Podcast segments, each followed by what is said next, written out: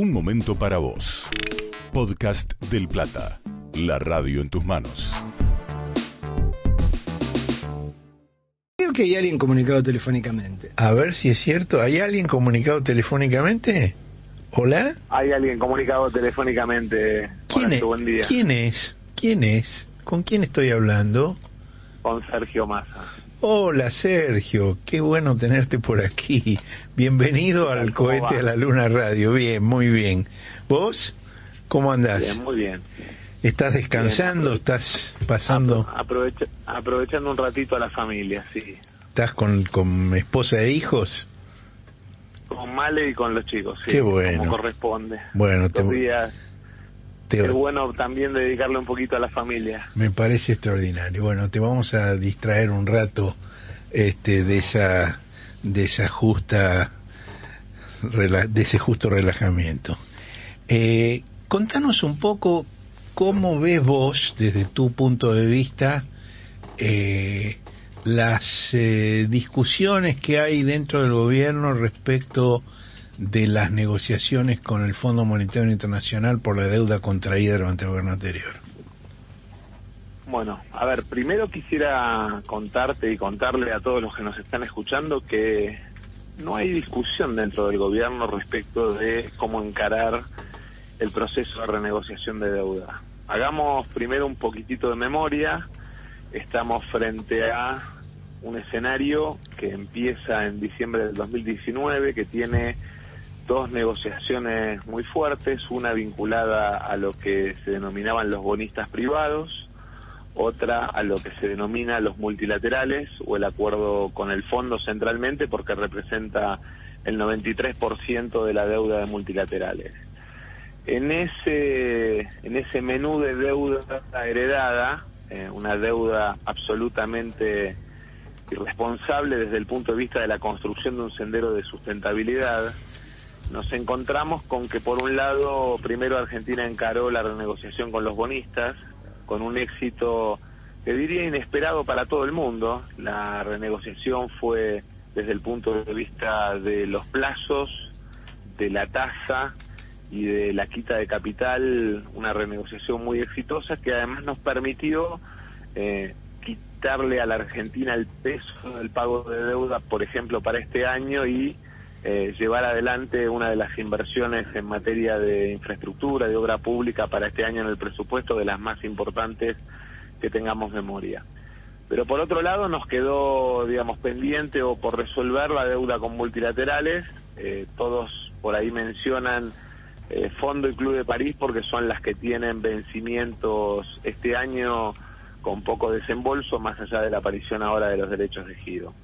En el tema de la deuda con el fondo aparece un primer punto, que es, digamos, que la mayor operación de crédito que tiene el fondo es con la Argentina, representa... La mayor de su historia. 50%.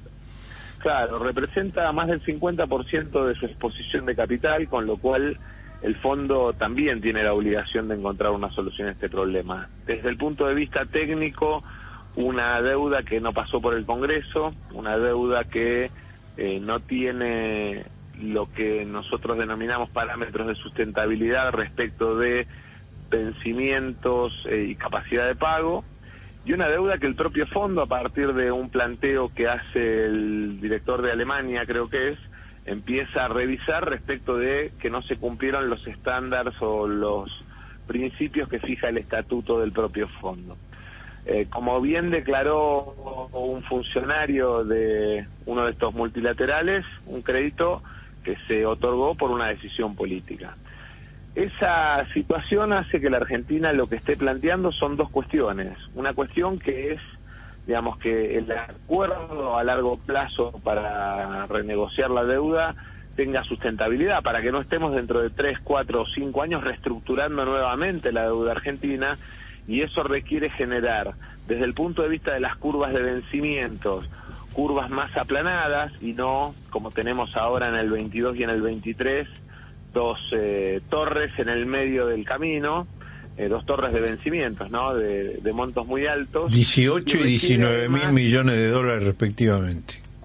Exactamente, y además requiere, eh, por lo menos por principio planteado por el gobierno, y obviamente esto tiene que ser aceptado por el fondo, la idea de que el, el programa económico, la búsqueda de eh, superávit comercial, la búsqueda de equilibrio fiscal, la búsqueda de un tipo de cambio competitivo, la búsqueda de desendeudamiento y acumulación de reservas, sea a partir de un programa que la Argentina le presenta al fondo y no un programa que el fondo le impone a la Argentina. Que esto obviamente digamos, eh, parte de un principio que es que el programa que el fondo le impuso a la Argentina, el gobierno anterior lo incumplió y entonces claramente entendemos que lo mejor que podemos hacer es repensar sobre la base de hacer crecer nuestras exportaciones, hacer crecer bueno lo que lo que el gobierno lo que el gobierno anterior incumplió son los pagos pero el programa digamos de la reducción del déficit el famoso déficit cero el, gobierno anterior lo cumplió.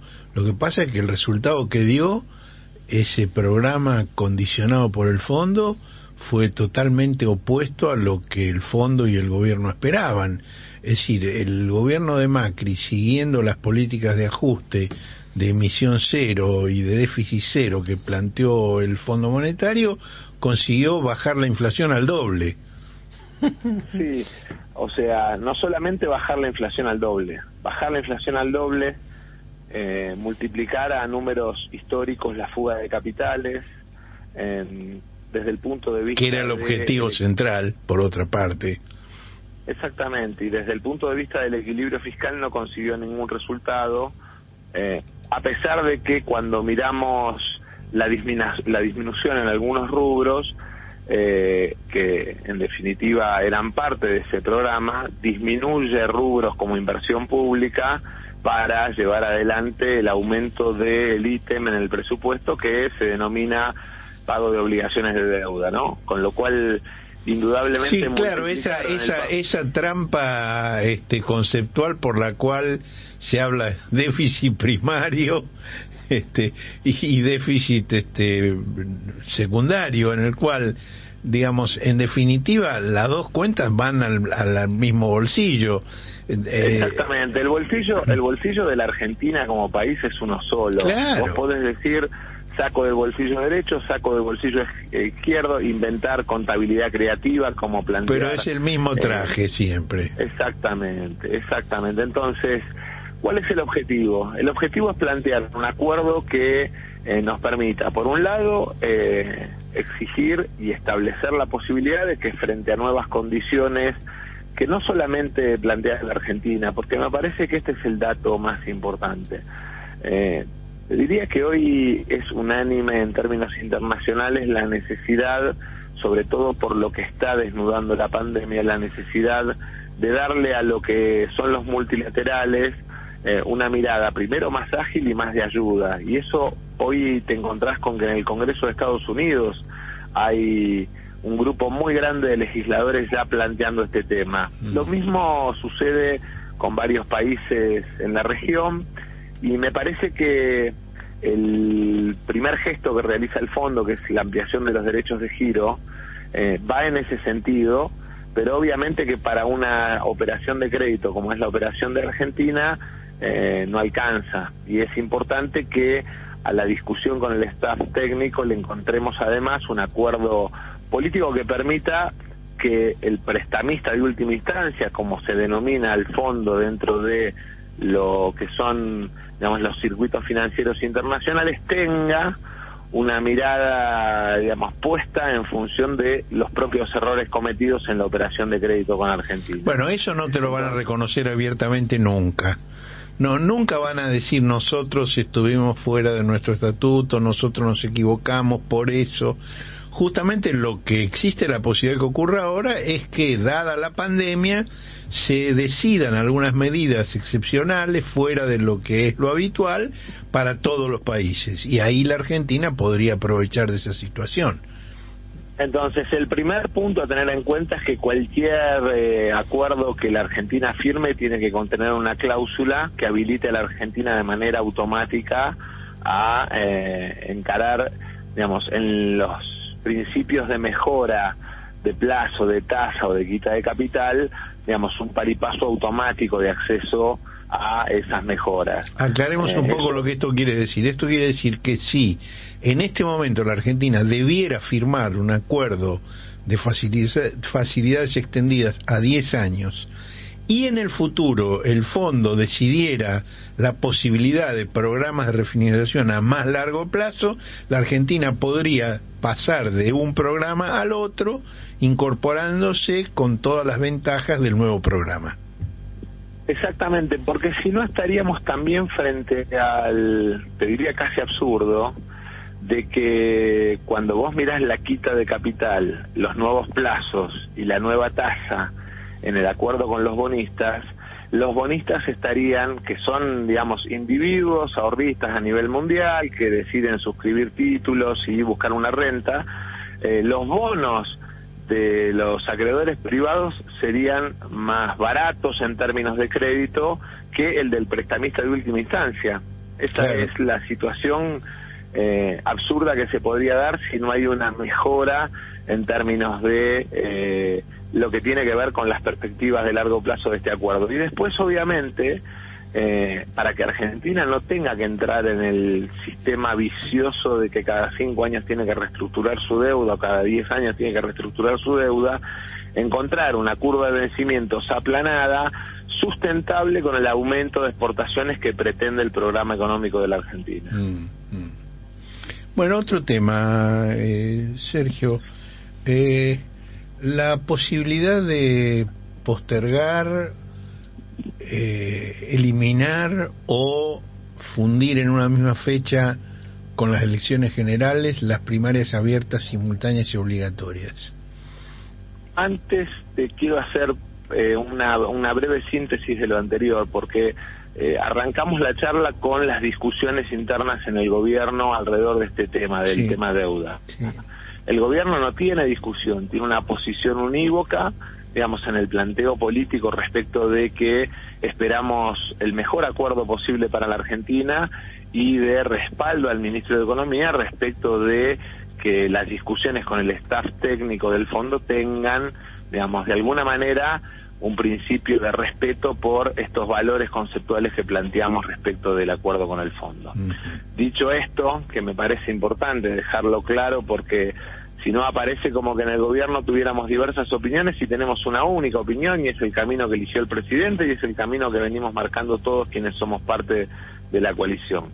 Dicho esto, respecto de las primarias, lo que se ha planteado por ahora es la posibilidad de un diálogo con la oposición, entendiendo que es bueno que en términos de lo que son las reglas de competencia electoral eh, tengamos principios de acuerdo, que no sea parte de una batalla sin sentido, sino que pongamos sentido común alrededor de un proceso que se da en un marco extraordinario que nadie eligió, porque eh, ni el gobierno, digamos, quería gobernar en pandemia, ni ninguno de los dirigentes políticos eh, aprendimos a lo largo de nuestra vida a ejercitar derechos políticos o el trabajo de gestión en el marco de una pandemia. Ahora, lo cierto es que la pandemia es un dato objetivo de la realidad, que el crecimiento de casos en esta segunda ola se está viendo eh, día a día, que la cuestión Bueno, el, el ministro de Salud de la provincia de Buenos Aires, Dani Goyán, acaba de decir que lo que está ocurriendo en este momento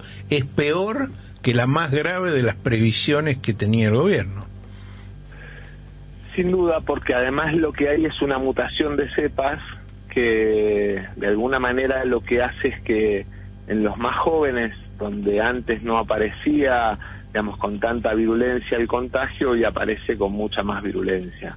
Entonces, en el compromiso y en el trabajo que viene llevando adelante el gobierno de hacerse de vacunas en una pelea que es una pelea geopolítica mundial, eh, sin dudas que eh, el desafío más importante que tenemos es el de todos, con absoluta responsabilidad, eh, generar hechos y condiciones que de alguna manera nos permitan, digamos, hacerle más fácil el tránsito a los argentinos y a las argentinas en este año de pandemia. En ese sentido, eh, en el, el día de la sesión de ganancias tuvimos una charla con los líderes parlamentarios de la oposición, junto al presidente de nuestro bloque, junto a Máximo, planteando diferentes posibilidades y planteándoles que lo queríamos hacer y planteárselos a los argentinos en acuerdo con ellos.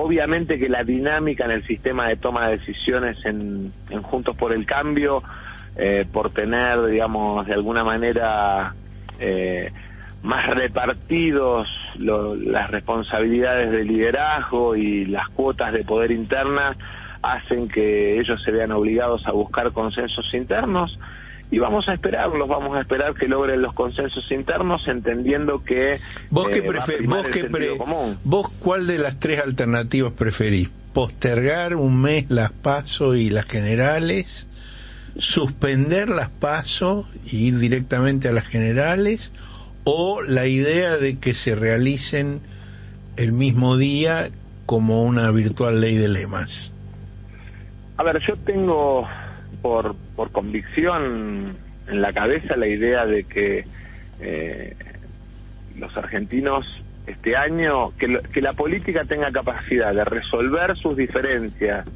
puertas adentro y que no someta a los argentinos a tener que ir dos veces a votar. ¿sí? Después puede pasar que tengamos la capacidad de hacerlo y entonces digamos, eh, le evitemos el... Es decir, vos, vos, vos, preferirías que fuera una especie de ley de lema, que se votara una sola vez. Yo preferiría que fuera en un solo día, con mm. eh, acuerdo de las fuerzas políticas que evite la realización de las pasos o con eh, la realización de las pasos el mismo día que la general, mm. con lo cual, sobre todo teniendo en cuenta que es una elección parlamentaria, legislativa, y entonces no, no funciona la dinámica de la ley de lemas, porque en realidad el sistema de reparto, eh, sea don, dependiendo del que elija cada fuerza, lo que hace es intercalar a los legisladores en una lista que es más larga. Entonces, indudablemente que no funciona como una ley de lemas a intendente o a donde uno vota uno y termina electo otro. Digamos, terminan electos y lo que hace la primaria es ordenarles el orden en la lista.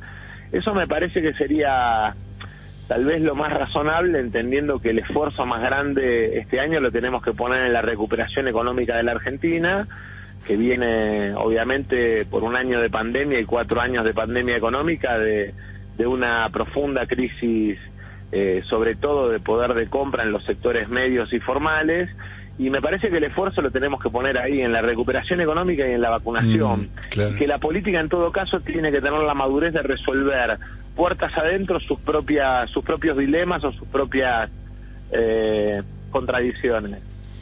Sergio, vos hablaste de la, del gobierno como una como una coalición. Eh, allí, digamos, hay, digamos, unas relaciones históricas entre los miembros de esa coalición. Eh, Alberto fue jefe de gabinete de Néstor y de Cristina, vos fuiste jefe de gabinete de Cristina, eh, Alberto fue asesor o jefe de campaña tuyo cuando vos te alejaste de Cristina. Son, digamos, relaciones que tienen una historia eh, larga y compleja. Eh, ¿cómo, ¿Cómo es hoy la relación tuya eh, con quien fue tu predecesor en la jefatura de gabinete y tu asesor luego, y con Cristina, de quien fuiste eh, jefe de gabinete y luego rompiste con ella, y a quien atacaste de una manera durísima durante alguna de las campañas posteriores, donde directamente dijiste que a ella y a Máximo ibas a meterlos presos. ¿Cómo es hoy esa relación? Bueno, primero eh, me, me parece que la coalición nació bien porque nació planteándose objetivos, objetivos en términos de eh, cuáles eran los temas sobre sobre los cuales íbamos a construir la, la cohesión de funcionamiento del gobierno y de la coalición. Eh, y en ese sentido la idea de la recuperación del mercado interno para el crecimiento del Producto Bruto Argentino, la recuperación del poder de compra en el salario como parte de eh, la construcción de un mercado interno fuerte, eh, la idea de la sustitución de importaciones, el crecimiento de las exportaciones como principales valores económicos y después en términos de funcionamiento político la idea de el, respeto a la de opiniones, ¿no? A la idea de la construcción de unidad en la diversidad. Eh, hasta acá se vienen dando de una manera absolutamente genuina, con temas en los que obviamente tenemos posiciones en común, con temas en los que aparecen por ahí divergencias o diferencias que por suerte las charlamos cara a cara y creo que el proceso de coaliciones democráticas es un proceso que no se da solo en la Argentina, se está dando en el mundo y me da la sensación que en todo caso lo que está pasando en el frente de todos es que tenemos la particularidad de poder dialogar y aún en los temas en los que pensamos distinto y por ahí tenemos diferencias, cuando se toma una decisión y el presidente toma una decisión, avanzar. Yo claramente, además, eh, desde el año 2002-2003, eh, con gran parte de quienes hoy forman parte de la coalición, tuve muchos momentos de convivencia y coincidencia, y momentos de diferencia, pero creo que nuestra responsabilidad es esa, es la de garantizar la unidad en la diversidad, sobre todo porque lo que está en juego para la Argentina tiene que ver con el modelo de desarrollo económico, tiene que ver con el futuro de la Argentina, tiene que ver con las cadenas de valor eh, para aumentar nuestros saldos exportables, tiene que ver con la generación de empleo, reemplazando una economía mirada con mirada netamente financiera, tiene que ver con un Estado puesto al servicio del ciudadano y no con un Estado que de alguna manera termina deshaciéndose o desentendiéndose de sus responsabilidades. Yo siempre pongo como ejemplo en este en este tiempo el tema de las tarifas de servicios públicos, como me parece que es la foto más clara de eh, qué representa un gobierno y qué representa el otro. En el gobierno mm. eh, de Macri las tarifas subieron casi 2.000% y los salarios 700% y eso lo que genera es pérdida de poder adquisitivo y el planteo de nuestro gobierno es que pretendemos que los salarios suban más que las tarifas de servicios públicos porque claramente lo que pretendemos es una recuperación del poder de compra en el salario y en la capacidad económica de la clase media argentina, que es además el motor que muestra más claramente ese modelo de movilidad social ascendente que distinguió a la Argentina durante muchos años. Bueno, yo sé que en ese sentido vos sos el impulsor de la fórmula de la emergencia energética, por la cual el presidente sería autorizado por el Congreso a un aumento de las tarifas de nunca más del 80% del incremento de los salarios registrados según el índice RIPTE. Sí, tiene, tiene más condimentos el, el planteo de, la emergencia, porque la emergencia plantea, en el caso de programas sociales y jubilaciones, eh, para todo el año un 5%, mm. hasta un 5%. Mm. O sea, lo que estamos planteando es que cuanto más eh, golpeados son los sectores en términos de poder de compra, en términos de capacidad de pago, menos le peguen las tarifas mayor tiene que ser la protección del Estado en mm. términos de eh, el, el impacto que tienen las tarifas en la vida cotidiana de la gente. Y hace poquitos días se dio la discusión de el impuesto a las ganancias y se da la misma situación, porque en realidad, digamos, el gobierno del macrismo asumió diciendo que ningún trabajador iba a pagar impuesto a las ganancias. Y lo elevó al doble, lo mismo, lo mismo que hicieron con la inflación, lo duplicaron directamente. En enero del 2016 pagaban un millón doscientos mil trabajadores en la Argentina y en enero del 2020 pagaban dos millones quinientos cincuenta mil trabajadores en la Argentina. esa, práctica, esa, esa práctica de Macri de bajar las cifras al doble es extraordinaria. Claro, y además eh, se da una situación muy particular, que eso es, digamos, apropiación de ingreso, en manos del Estado o en manos de empresas de servicio. Hola, hola. Públicos. Está, sí. Eso es lo que termina generando. Hola. Sí, sí, te escucho, te escucho. Hola, ¿me escuchan? Sí, sí, te escuchamos. decía que eso es apropiación de renta en manos del Estado y en manos de empresas de servicios públicos. Ahora, con un dato muy particular, ¿no? que es que esa, ese cuadro tarifario se dio en la luz y el gas, pero no se dio en el agua, porque total era una empresa del Estado. Claro. Entonces, en las empresas donde había, digamos, quienes tenían que distribuir dividendos, quienes mostraron resultados en los balances, de alguna manera tuvieron, digamos, un cuadro tarifario eh, que los benefició mucho y en, la, en aquellas empresas que son responsabilidad del Estado no hubo tampoco cuidado por parte del, del servicio. Y en esto destacar la, la decisión del presidente de que por un lado, nuestra tarea obviamente es la de cuidar a los sectores más vulnerables, por eso te decía lo de hasta el 5% en jubilaciones y programas sociales, por eso te decía nunca más allá del 80% de la variación del salario en el aumento de tarifas. Y un dato, porque me parece que, digamos, la velocidad de los hechos a veces nos impide... Eh, nos impide poner eh, las cosas en su lugar esta ley no es nueva. En el año 2016 en el Congreso, el Frente Renovador y el entonces Frente para la Victoria Unidad Ciudadana sacan una ley en este sentido que Macri veta. Mm. O sea, lo que estamos haciendo en el gobierno es lo mismo que planteamos desde la oposición, con ganancias, mm. con tarifas, con los temas que tienen que ver con la recuperación del poder de compra.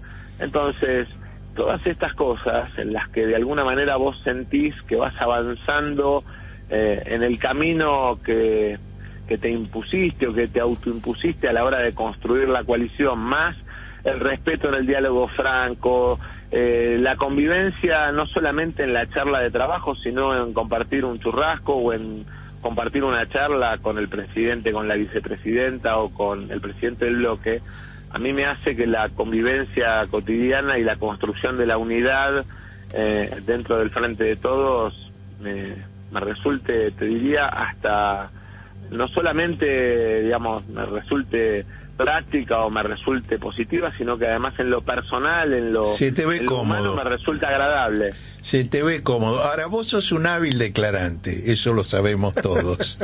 te quiero hacer una pregunta concreta dame un ejemplo de un tema en el cual haya habido distintas posiciones en la coalición y lo hayan discutido frente a frente, como dijiste, Alberto, Cristina y vos. Eh, ¿Sabes cuál es el problema? Yo creo que parte del secreto de la unidad tiene que ser que respetemos el mano a mano en los ámbitos privados y que en lo público sostengamos la idea que tomamos como camino. Y creo que precisamente el no pretender imponer quién tuvo razón, sino el darle un rumbo al gobierno, es lo que nos fortalece.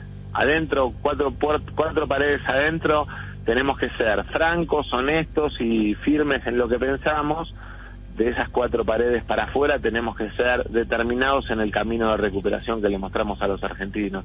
Yo, en ese sentido, Horacio, y respetando la tarea que hacen ustedes, que obviamente es la de informar un poquito más allá, la de buscar eh, información, la de buscar, digamos, cuáles son los temas y qué está pensando cada uno de nosotros, creo que gran parte de nuestra responsabilidad tiene que ser cuidar, eh, cuidar este, este, este instrumento que es el frente de todos a partir de tener la seriedad de puertas adentro, hablar todos sin tapujos y puertas para afuera, digamos, ser defensores del camino que elegimos, nos guste más o nos guste menos. Está bueno. Eh, te hago una pregunta sobre eh, el anterior presidente, sobre Mauricio Macri. Eh, ¿Cómo fue el diálogo telefónico que ustedes tuvieron cuando él desde Colombia te pidió eh, una posición determinada respecto del blanqueo de capitales de sus parientes, de sus familiares. ¿Qué es exactamente lo que te pidió Macri? Mira, te voy a contar, ya creo que alguna vez lo conté, pero voy a tratar de contártelo con secuencia histórica y detalle para que se entienda además por qué eso fue desde el punto de vista de la buena voluntad de colaboración que el primer año el Frente Renovador tuvo con el gobierno que llegaba, digamos, un punto de inflexión. Eh, ese tema era un tema que venía discutiéndose en el Parlamento, que tenía como objetivo construir la posibilidad de el aumento de la base imponible a partir de la exteriorización de bienes de argentinos en el exterior. Eh, en una charla en la que estábamos José Luis Gioja, Axel Kicillof, em, estaba Emilio Monzó, estaba Nicolás Mazot, estaba Margarita Stolbizer, estaba Graciela Camaño, eh, que se dio en mi despacho, estaba Mario Negri. Eh, en ese momento surge el tema de eh, parientes sí o parientes no. Felipe había planteado dentro de nuestro bloque, como parte era el vicepresidente de la Cámara y uno de los de los voceros en ese tema del Frente Renovador, Felipe plantea que eh, tuviéramos cuidado con el tema de los parientes. Cuando vamos a la reunión, Axel, eh, con quien yo no tenía relación, me dice poner un ojo a este tema porque este tema en realidad, digamos, es esconder un elefante en una hilera de elefantes. Yo lo planteo y digo, para nosotros es un pasa no pasa, este tema, digamos, tiene que estar excluido, los parientes de políticos no pueden estar incluidos, y de hecho así salió la ley por imposición del Frente Renovador a la hora del tratamiento en particular. No, bueno, no, para, para, para, para. El proyecto de Axel Kisilov que defendía el kirchnerismo planteaba la exclusión de los parientes hasta el cuarto grado de afinidad y consanguinidad. Y lo que salió en la ley fue que quedaban excluidos de la posibilidad de blanqueo únicamente progenitores, cónyuges e hijos. Nada más. Sí, sí bueno, eh, te, la concedo. Inclusive, eh, a pesar del planteo de Axel y a pesar de la restricción que planteábamos nosotros, a pesar de eso, cuando sale la ley, el gobierno saca por decreto, un decreto habilitando lo que la ley prohibía expresamente. Es más, ese tema aún hoy está en la Corte y en paralelo hay un proyecto de la diputada Graciela Camaño para derogar ese decreto. Eh, en ese en esa instancia eh, se da una situación muy particular que es que vienen empiezan a venir los ministros durante la tarde a la sesión y en un momento Rogelio Frigerio me plantea que el presidente quería hablar conmigo.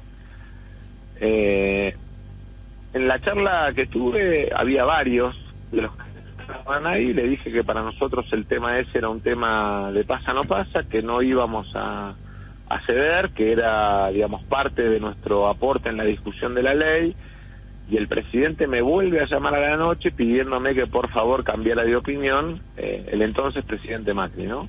Me vuelve a llamar a la noche pidiéndome que por favor cambiara de opinión, a lo cual yo le contesté que de ninguna manera, que era, digamos, parte de las condiciones que habíamos planteado.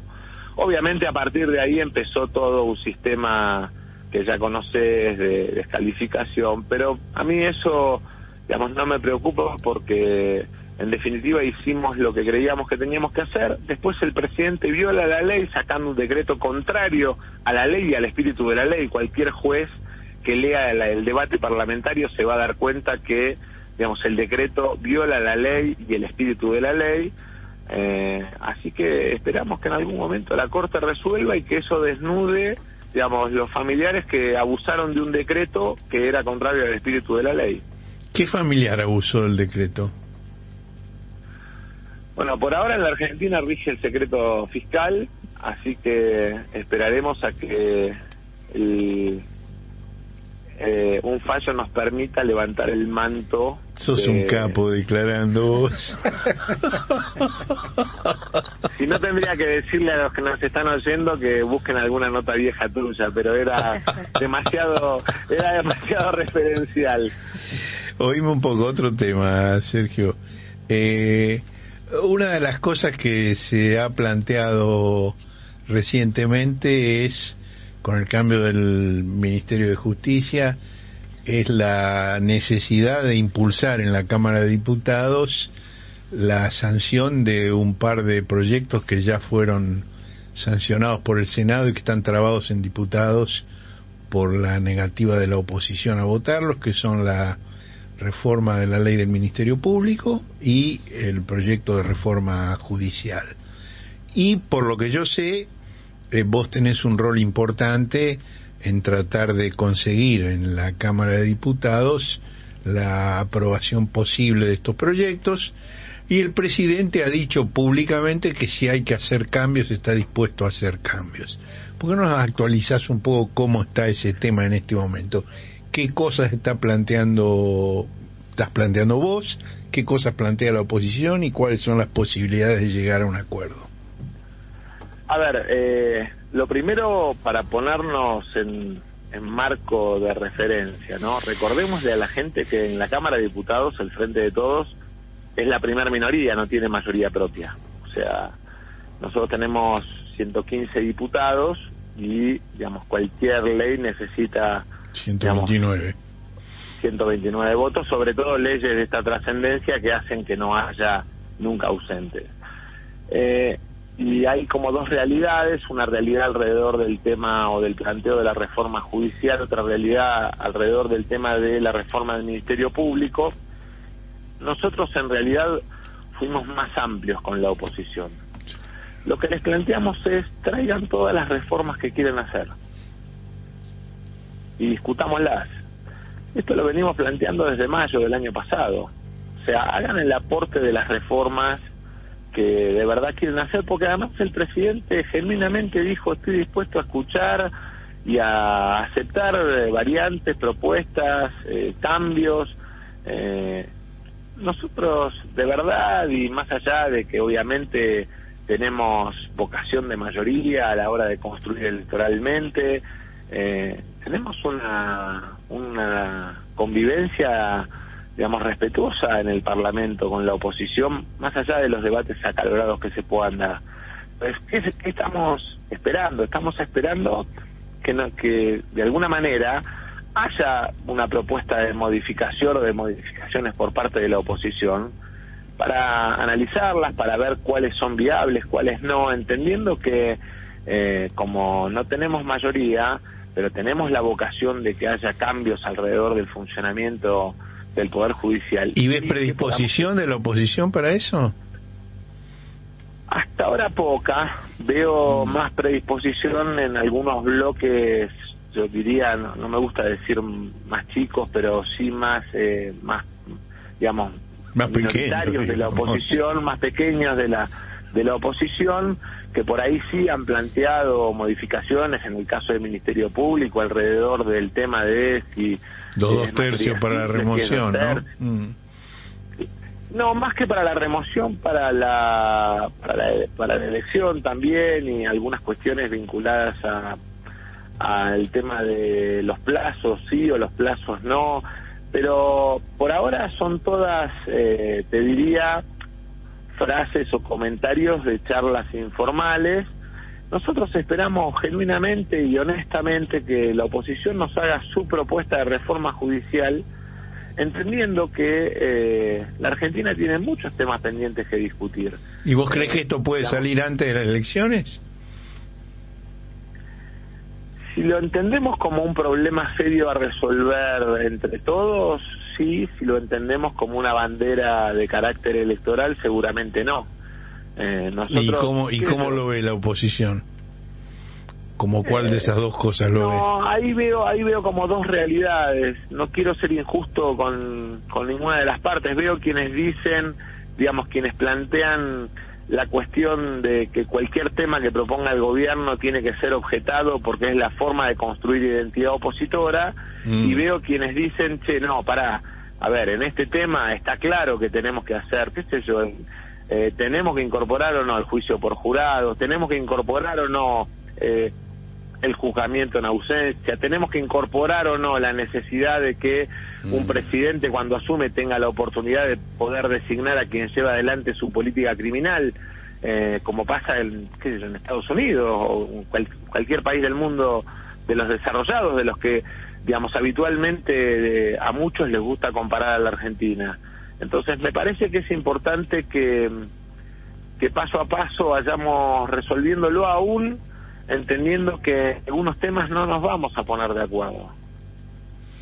Sergio, eh, yo estoy aquí con mis eh, compañeros del cohete a la luna, con Marcelo Figueras, con Alejandra Dandan y con Martina Garbars.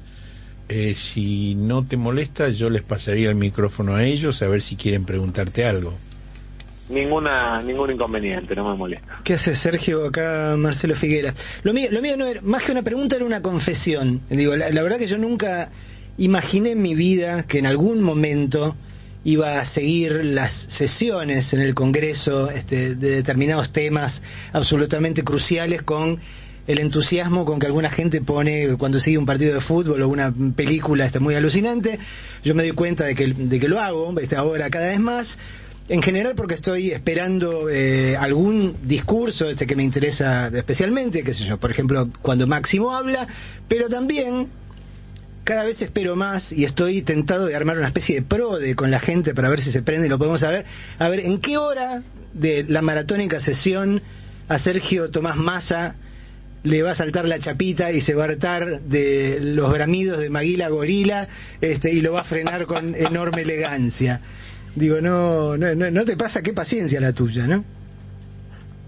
Sí, yo la verdad es que a veces también entiendo, ¿no? Eh, el hecho de haber sido diputado opositor, de alguna manera te permite entender lo que en algún caso hacen otros legisladores, ¿no? A mí lo que me, lo único que me como decís vos, que me saca o que me hace volar la chapita es las faltas de respeto, porque me parece que termina lastimando institucionalmente al Parlamento frente a la sociedad, ¿no? Cuando el debate no es respetuoso, porque vos podés estar de acuerdo conmigo, no en una idea, podés estar de acuerdo conmigo, no en un proyecto, pero cuando, digamos, la línea se corre y empieza a, funcionar la falta de respeto, lo que termina pasando es que, digamos, termina la gente de alguna manera perdiéndole el respeto